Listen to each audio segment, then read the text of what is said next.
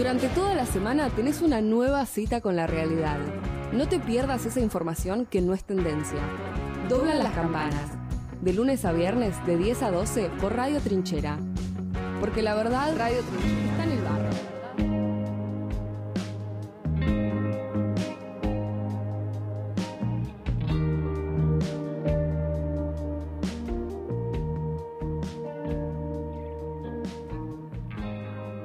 Bueno, acá estamos de vuelta acompañándoles hasta las 12 eh, con Doblan las Campanas por Radio Trinchera.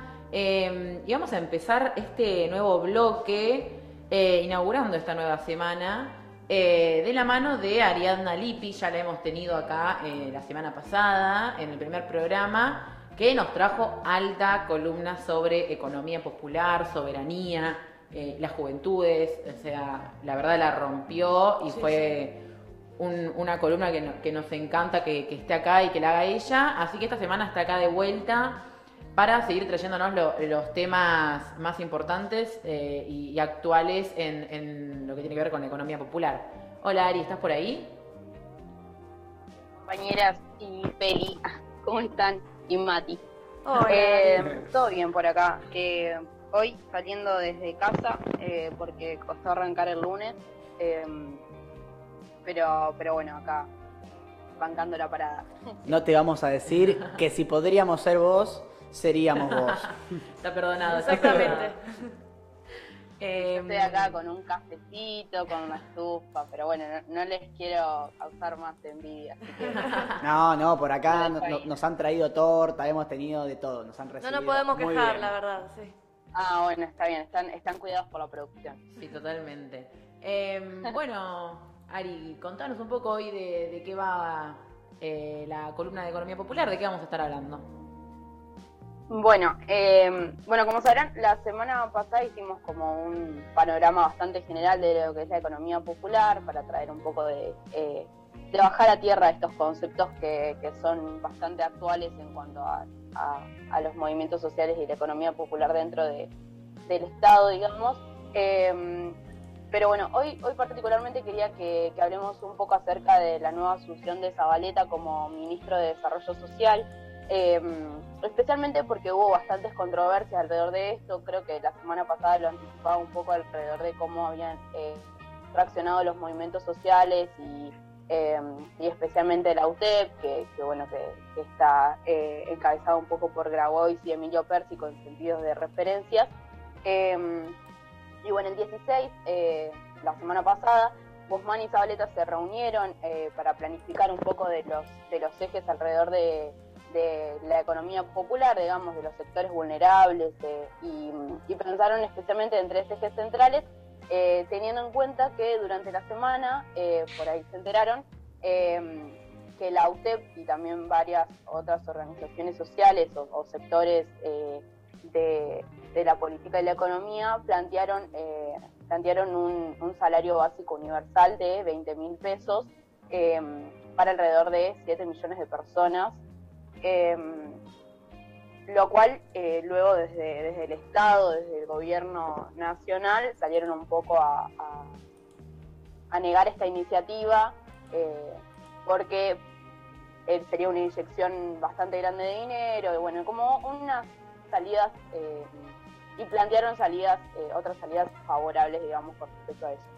Em, como sabemos, igualmente, eh, la UTEP no es como una orga por- que está por fuera del Estado, porque eh, Emilio Pérsico, que es uno de los referentes de, mm, de esta Unión de Trabajadores de la Economía Popular, eh, está dentro del Ministerio de Desarrollo Sociales, como el, mini- el subsecretario o una, una cosa así, no me Claro, acuerdo en ese, este momento. ese doble juego de, de presionar al Estado y al mismo, o al gobierno y al mismo tiempo ser ese gobierno, ¿no? Como ese, ese doble rol de, de- de tener que meter presión para que salgan ciertas cosas o para poner en discusión ciertos temas, como por ejemplo el salario universal, pero a la vez ser parte de un gobierno que se hace cargo de que quizás esa plata no está. O sea, Sí. objetivamente capaz. Yo, yo creo que al mismo tiempo es un rol muy interesante. Me parece que, que es un rol que tiene que existir. Sí, totalmente. Este, este de las organizaciones sociales, ¿no? Para no, para no estar hablando siempre de,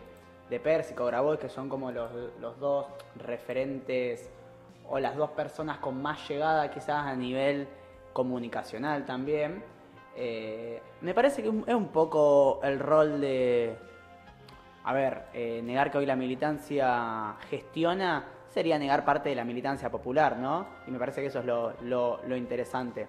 Yo creo que, que, es un poco lo que hay que hacer y que posiblemente, eh, nada, el salario universal de, de 20 lucas por persona para 7 millones de personas es un presupuesto gigante, ¿no? Ahora, hay un montón de de disputas dentro del Frente de Todos. ¿Qué, es esto, no? Bueno, eh, si, si está ese salario, ¿con quién se pelea? ¿Cuál es la pelea con Guzmán? ¿Qué es lo que iría deuda? ¿No? Me parece que esas son las cosas interesantes a empezar a ver eh, por arriba. Y creo que los militantes que, hacen, que, hoy tienen el rol de funcionarios, tienen eh, un una tarea principal que es la de, lógicamente, responder a sus bases. Y si sus bases le están pidiendo un salario universal, eh, ese funcionario tiene que estar haciendo eso. Después, bueno, dentro, dentro de, la cartera, de la cartera de gestión deberá pelearse con, otros espacios, ¿no? Y bueno, claramente la Argentina está, está en llamas y no hay un banco partido del medio, eso está claro. Pero me parece que corresponde siempre eh, que esas cosas se pidan, porque si no, además, si no, las, si no las piden las organizaciones sociales, no las pide nadie. Si no, no se pide un, trabajo universal, eh, un salario universal, no se va a pedir, no va a existir, no lo va a pedir eh, otro compañero del Frente de Todos, como por ejemplo Sergio Massa, ¿no? Entendiendo que esto, que el Frente de Todos es un espacio tan amplio. No sé si se entiende a, lo que quería llegar, pero me pareció interesante mecharlo con esto que, venía diciendo Ari. Perdón, Ari, tal te saqué dos minutos, cinco minutos de columna poniéndome a pensar en voz alta. No, no, me parece, me parece muy interesante eso que decís. De hecho, lo iba a nombrar un poco. Eh, Emilio la semana pasada eh, comentó acerca de esto, de, que lo, lo, tildan de estar de los dos lados del mostrador y de, y de ser presionador por presionar por un lado y por el otro estar dentro.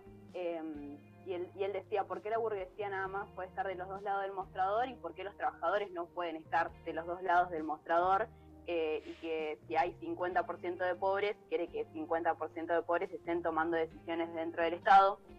Y creo que, que mm, hay, hay, mucho sector, especialmente ahora, como que em, lo estoy escuchando mucho, pero también em, se vivencia y se siente la, la, presión dentro de que, eh, de que se tilda un poco a estos sectores de, de, la UTEP, digamos, del movimiento Evita, como eh, como no afines al gobierno porque presionan desde adentro. Yo creo que eh, me parece que estas críticas son necesarias, eh, pero porque también responden a un sector que, la está sufriendo, digamos, y que hoy por hoy solamente tiene algunas referencias dentro del Estado, y bueno, Emilio es una, pero también, por ejemplo, como seguramente comentaba anteriormente, no recuerdo, pero eh, hay dos compañeras que son del MTE que están siendo candidatas a diputadas eh, por el Frente de Todos, por el Frente Patria Grande, eh, y es necesario que estas personas empiecen a tomar decisiones dentro del Estado. Pero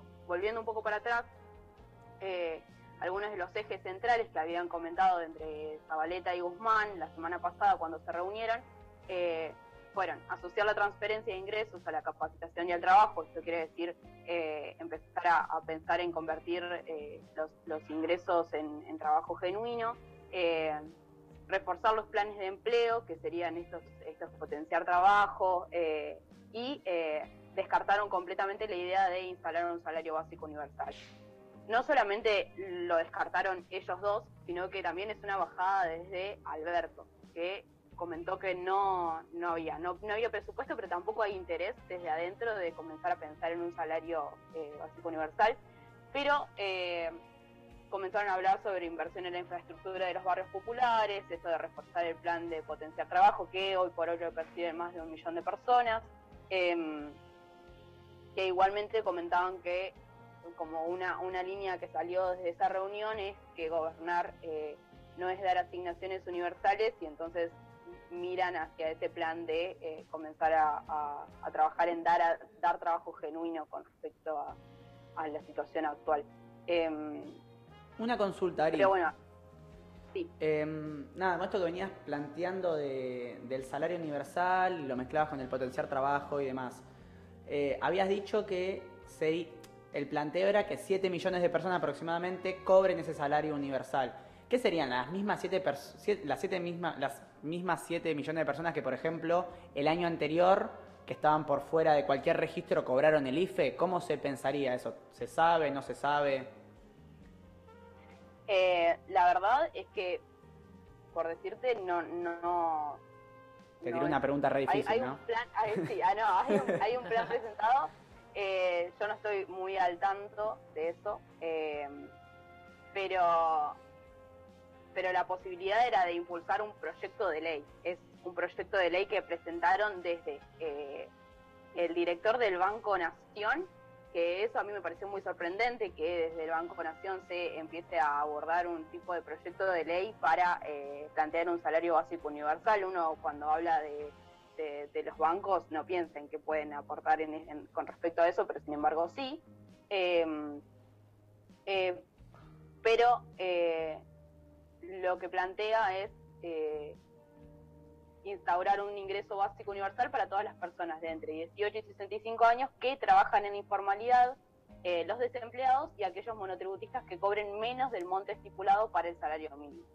Es decir, que sí serían la mayoría de las personas que están dentro de la economía popular eh, y que eh, su salario está por debajo de la media, digamos. Por ejemplo, para bajarlo a tierra nuevamente, acá en La Plata, en- a principio de año hubo conflictos con el municipio de Garro eh, y con los trabajadores de la municipalidad, digamos, aquellos que barren la calle, que juntan la basura.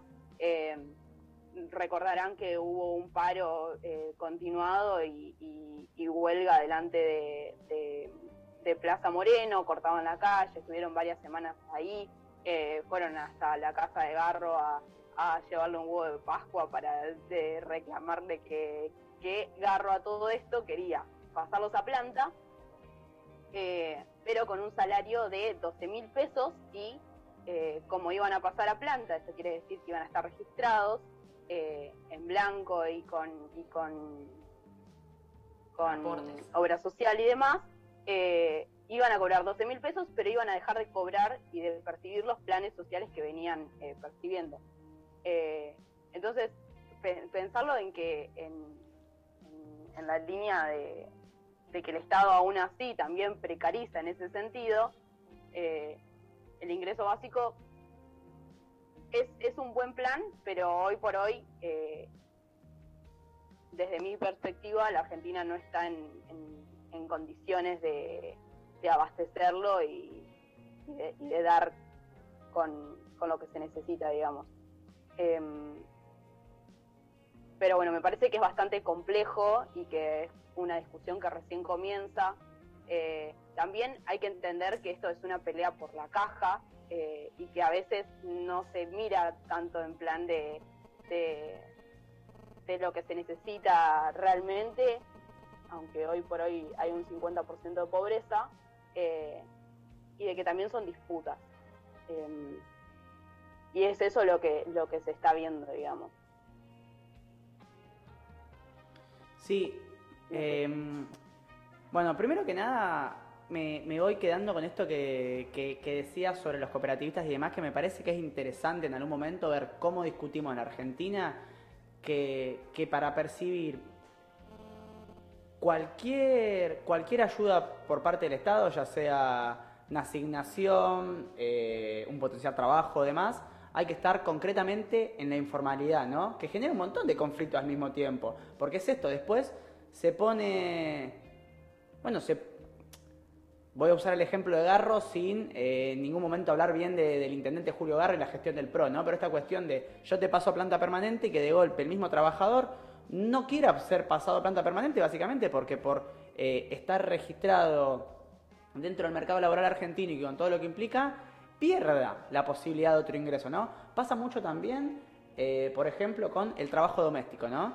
El trabajo doméstico y, no sé, la gente que limpia casas y que muchas veces no quiere eh, trabajar en blanco por una cuestión de que si trabaja en blanco puede perder la asignación, puede perder distintas cosas. Y me parece que hay un conflicto concreto, porque también eh, se sigue obligando a las personas a seguir trabajando en un mercado, en un mercado laboral en negro, porque, porque se pierde ese ingreso, que muchas veces es el sustento de una familia. No es joda eh, perder un potencial trabajo o perder una asignación que debe rondar las dos entre alrededor estoy hablando sin saber, no sé los números exactos, pero me imagino que una asignación y un potencial deben ser alrededor de 16, 17 lucas por mes. Entonces, eh, de ninguna manera es joda perder eso para empezar a trabajar en blanco en una cervecería en la que ganás la misma plata y, y, es muy complicado, ¿no? Entonces, a lo que voy es, ¿cómo se empieza a articular entre porque me parece interesante esto también que se plantea desde el gobierno, de bueno, empecemos a generar trabajo digno y demás. Ahora, Vos tenés que tener un tiempo de transición, me imagino, una cuestión donde se pueden articular las dos y donde la persona que perciba cualquiera de estas ayudas no esté obligada a estar en una vereda o en la otra, ¿no? Y me parece que cuando vos eh, te movés, después el otro problema es esto, ¿no? Ya sea dentro de eh, la asignación, los potenciales y demás, eh, y, demás ayudas económicas que se dan desde, desde, el gobierno, estás obligado a estar en la informalidad y, por ejemplo, no podés tener una obra social. Entonces, si además no tenés un Estado presente como el que hay ahora en la provincia de Buenos Aires, si te agarras COVID y no estaría la zarpada gestión que tenemos en salud, realmente estás al horno. Y así hay 28.000 ejemplos, ¿no? Entonces, estás obligado de alguna manera a esto, a la informalidad en todos los puntos de la vida. Y me parece que es algo que hay que empezar a articular. Quizás me, quedaba con esa idea, Ari. Yo también quería, algo chiquito. Eh, nada, esto, hablar en términos también de que el sistema es quien margina y quien sigue precarizando a, los trabajadores y trabajadoras. Creo que hablarlo también en esos términos está bueno porque, bueno, toda esta discusión que estamos teniendo sobre... Eh, el lugar en el que se empuja a los trabajadores, que claramente no está para nada bueno, eh, poder empezar a dar esas discusiones eh, y que no se queden las discusiones nomás, digo, porque todos estos planes o todos estos eh, proyectos que, venía mencionando Ari también hacen a la discusión, pero creo que también es importante que, bueno, que efectivamente suceda algo, digo, estamos saliendo de la pandemia, esta, esta salida que, que se está reactivando la Argentina, creo que es fundamental también para poder eh, sigue dando la discusión y esto, o sea, hablar de un sistema que, que, sigue bueno, marginando y, precarizando también a muchos trabajadores y que los ponen en estas situaciones que es una, discusión y una situación muy difícil. Sí, y, por otra parte, eh, pensarlo también en escuchándolos a ustedes, eh, en, la línea de que, de que estos trabajadores, a los que percibirían este ingreso básico universal, eh, son los que trabajan en la informalidad, son los desempleados, son los monotributistas que cobran menos del monto estipulado para el salario mínimo. Entonces, eh, si nos ponemos en, en, la línea de, bueno, pensar y tratar de, gestionar un, proyecto que, eh, que, sea mejor, digamos. ¿Por qué no, en vez de poner este ingreso básico universal, no se genera trabajo con ese, con ese monto de, dinero que puede o no estar disponible, ¿no? De, empezar a pensar, bueno, eh, ¿por qué no a los que trabajan en informalidad no se les aumenta el salario? En vez de generar un ingreso básico universal, no se les aumenta el salario, no se les da mejores condiciones de trabajo a los desempleados, ¿por qué no se les da un trabajo? Eh, tenemos una Argentina que eh, necesita una inyección de trabajo, pero también que es muy eh, es potente en cuanto al trabajo. Eh, hay un montón de sectores que eh, necesitan reactivar su economía, sin ir más lejos. Acá el astillero Río Santiago está constantemente trabajando sobre proyectos para, para reactivar su, su, economía, digamos. Y, también tiene que ver con esto que, vos decías, Agus, con respecto a, a, las condiciones laborales que se dan a través del sistema creo que también la discusión está alrededor de eso, de empezar a pensar en que, en que hoy, hoy el salario mínimo está por debajo de lo que se necesita, que, que 26 lucas no son absolutamente nada, no se puede vivir con eso. Eh, vos, Feli, comentabas esto de que, de, que cuánto perciben los cooperativistas de, del, municipio, eh, junto con el salario y también los, los eh, planes sociales y alrededor de y cobraban alrededor de 30 lucas con los planes sociales más unos 12 mil pesos que cobraban del municipio. Lo que el municipio quería hacer era que ellos dejen de cobrar absolutamente de eso y empiecen a cobrar solamente de 12 mil pesos, con lo que obviamente no pueden mantenerse porque tienen familia. Em, lo que hay que pensar con respecto a esto también es eh, que estas personas están lanzadas a tener que cobrar esos planes sociales y a no poder dejarlos, aunque quieran trabajar, eh, porque, porque los arrojan a, esa situación laboral, digamos. Eh, y es una situación que en Argentina, hoy por hoy, está, es cada vez más grave. Eh, entonces, me parece que por ahí es necesario lo que, lo que se está haciendo desde los movimientos sociales de reclamar eh, ciertas cosas. Me parece que también eh, la, discusión está alrededor de, generar trabajo genuino y que es a lo que hay que, hacia lo que hay que ir. y creo que Guzmán y Zabaleta hoy por hoy están dando una buena respuesta con respecto a esto lo que, lo que hay que esperar es eh, que esto suceda, digamos, eh, y que no se quede solamente en un proyecto eh, donde después veamos que la pobreza aumenta y los trabajos no están. Pero me parece que este es el camino, que si se piensa en reforzar los planes de trabajo genuino, en descartar, en descartar la idea de, seguir generando planes sociales, pero sí, en vez de generar planes sociales, pensar en generar trabajo genuino, en, reforzar el plan de potenciar trabajo, que ya lo perciben muchas personas y que es la primera salida laboral de muchos jóvenes y, y eh, que, están por fuera del mercado laboral hoy porque no, no hay trabajo. Eh, nada, me parece que es algo positivo. Eh, nada, me, me, quedo con eso un poco. Eh, en, lo personal confío en que, en que, Zabaleta va por buen camino, digamos, eh, pero bueno, veremos, veremos qué pasa con estos ejes centrales eh, que se pensan alrededor de los sectores vulnerables. Bueno, nada, nos quedamos con, con lo que dijo Ari, me parece que, bueno, muy interesante siempre discutir un poco el trabajo, ¿no? Me parece que siempre terminamos discutiendo eso, sobre el presente argentino. Siempre que habla Ari, yo eh, me siento atravesado por lo que hice, lo entiendo en primera persona, primero por el lugar en el que estamos, entiendo que estas realidades nos pasan a nosotros y pasan en la comunidad ferroviaria, entonces me parece que es un gran espacio de, discusión y que le hace muy bien a este programa realmente. Eh, nada, me agrada que haya dado dos veces por semana esta columna porque nos trae a reflexionar cosas que están buenas, yo me quedo pensando con eso en la cabeza y bueno, por el día de hoy se nos ha acabado el tiempo, estamos con esta columna... Eh, como corresponde. Bueno, nos vamos con, un temita de, de Creurud, eh, ¿Sabes dónde?